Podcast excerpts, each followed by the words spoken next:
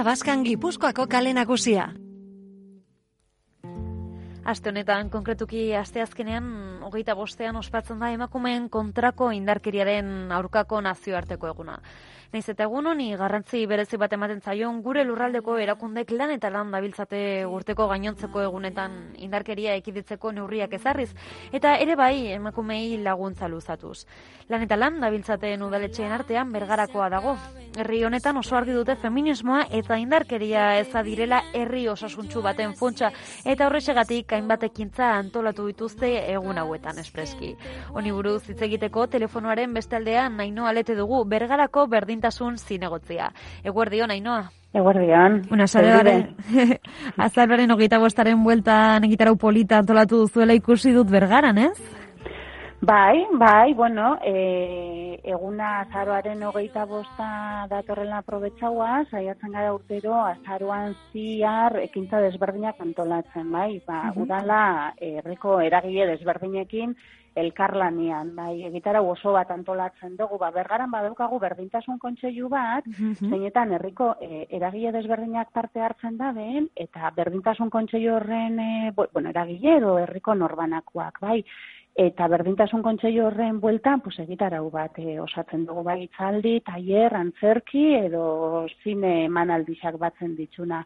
Gero egisa da, azaroan hogeita bosteko eguna, bera, guk ez dugu ezarrantolatzen, egun hori lagatzen dalako talde feministaren e, ekimenetarako gordetzen dugu. Bai, hori errespetatzen da, eurak antolatzen da egun horretan, eta guk udal moduan e, babesa emon eta deialdi xaitzen dugu. Baina, e, azaroan ziar, segitara interesakarri irten da urten bebai.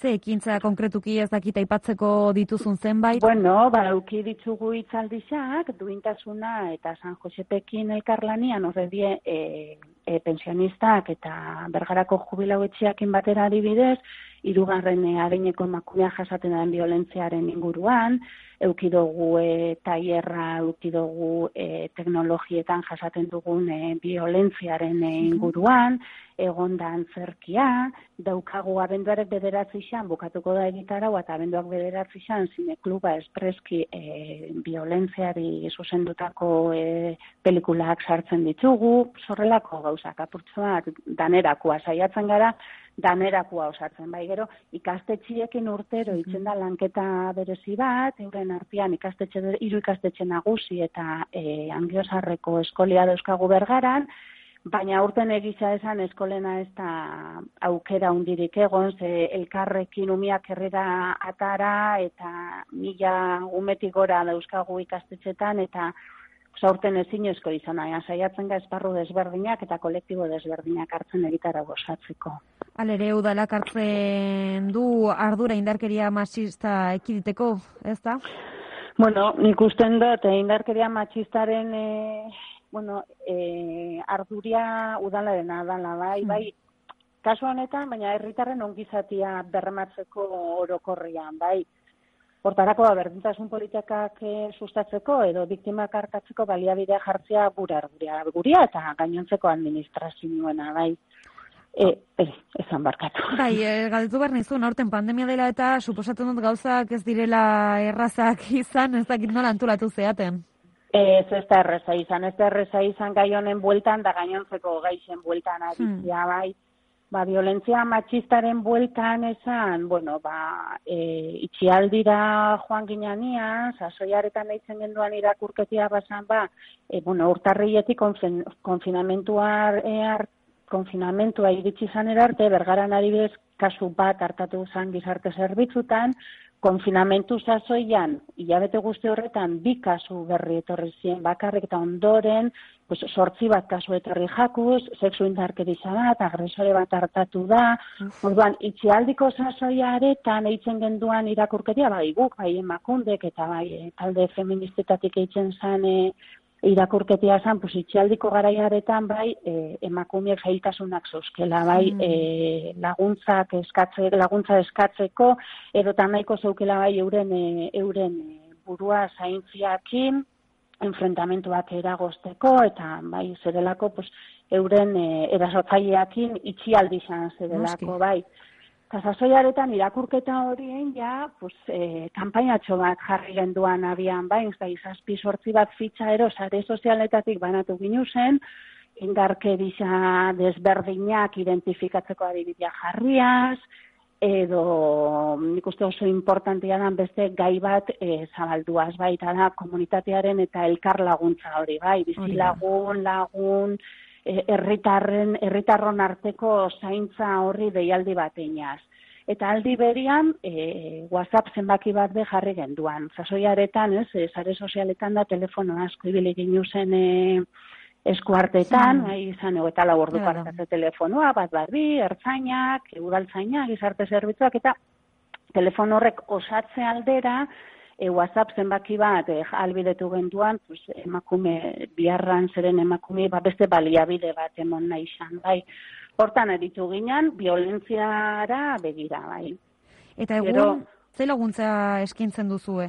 Bueno, ba, Udaletik emakumei laguntza integral bat eskaintzen jakue gizarte zerbitzutatik, bai. Euren e, prozesua e, edozein momentutan egonda edo biharrak edozein izan dabe. Egoerian arabera, pues hainbat laguntza tramita uleizke, izan leke laguntza psikologikoa, soziojuridikoa, alojamentuaren biharra, diru laguntzak, pues, eh, adingabekoak baldin badar euren, euren kargo edo egoedian balorazioa haitzen, bai, eh, kasuan kasuko jarraipena eta ibilbidea eramaten dabe kasuek, bai.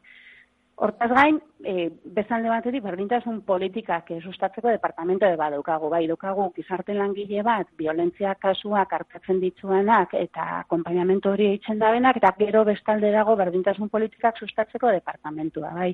Hemen aitortu behar dut, berganeko udalian gabezia bat badaukagu, zer daukagu zerbitzu hau momentu honetan azpi kontratauta eta jardun erdixan, eta bueno, kompromisoa badago bai, 2008 garren urte, urte honetan zi, arrein beharreko kontua zan jardun osora pasau, eta egon kortzia lan postu hori, pandemia honek hortan be eragin dozku, baina bueno, martxan daukagun gauza bada, bai. Apostu bada, azkenian, baliabideak, eh, bai ekonomikoak eta personalak jartzia administrazioari dago kixo, eta hori ez bada itzen gainontzeko aperperrik die. Hala da. Orduan hori bada erronken bat, ez?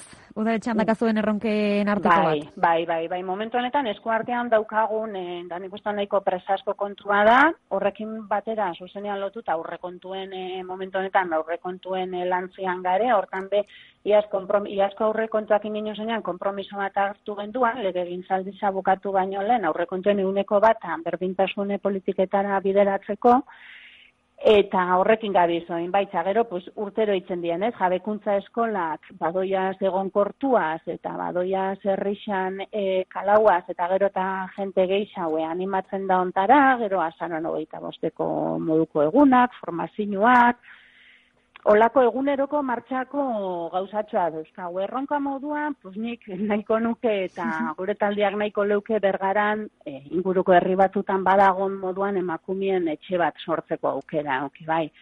Oin, bueno, e, diruape murriztuta dauzkau, eta esan dute moduan, baliabide personala momentu honetan be mugatua dauzkau, bai, baina, bueno, pues, etxia aurrera begirakoa badabe, behin behinean lokaltzo bat edo hartu, eta nik uste e, horrelako prozesu bat martxan jartzen badogu epe ertain motz baten, bani oso posik egongo nintzak, ez? Espazio fiziko bat bai emakumien dako, aukerako relkartzeko eta lanerako, baina nik uste prozesuak eurak asko aberazten da bela e, hor sortzen dien harremanak eta hor sortu lehizken e, sinergiak nik uste oso aberazgarri diela. Gainera, herritarrek eskertuko zuten, ez da? Keskatuak daudelako.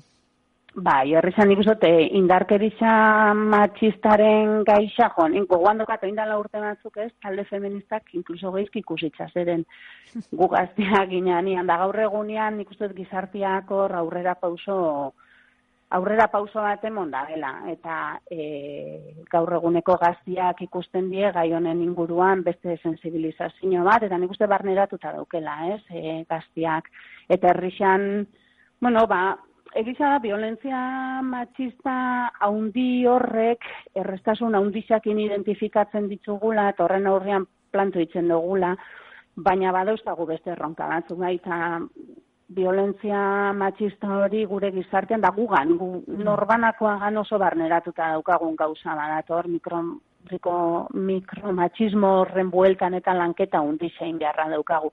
Nan ikuste sensibilizazioa, ba, badoiala, asiaz eta, eta garatuaz, bai. Eta inoa, bukatzeko, interesatuak nola jar daitezke zuekin kontaktuan? Bueno, ba, bergaran baduka guarreta zerbitzu udaletxian, da nik uste errezena dela bertara gerturatu edo 0 amar telefonora deitzia, eta biharren arabera ba, bertatik bideratuko da bezkaeria, bai. Hori da nik uste zat modurik zuzen eta errezena. Nana dela, bueno, bergara herri, herri txiki bat edo ez da oso herri ondisa danok ezagutzen eta bueno, gugana gerturatzeko edo momentutan berritxarrek atiak zabali duzke. Ezakit bukatzeko zerbait gehitu nahiko zenuke?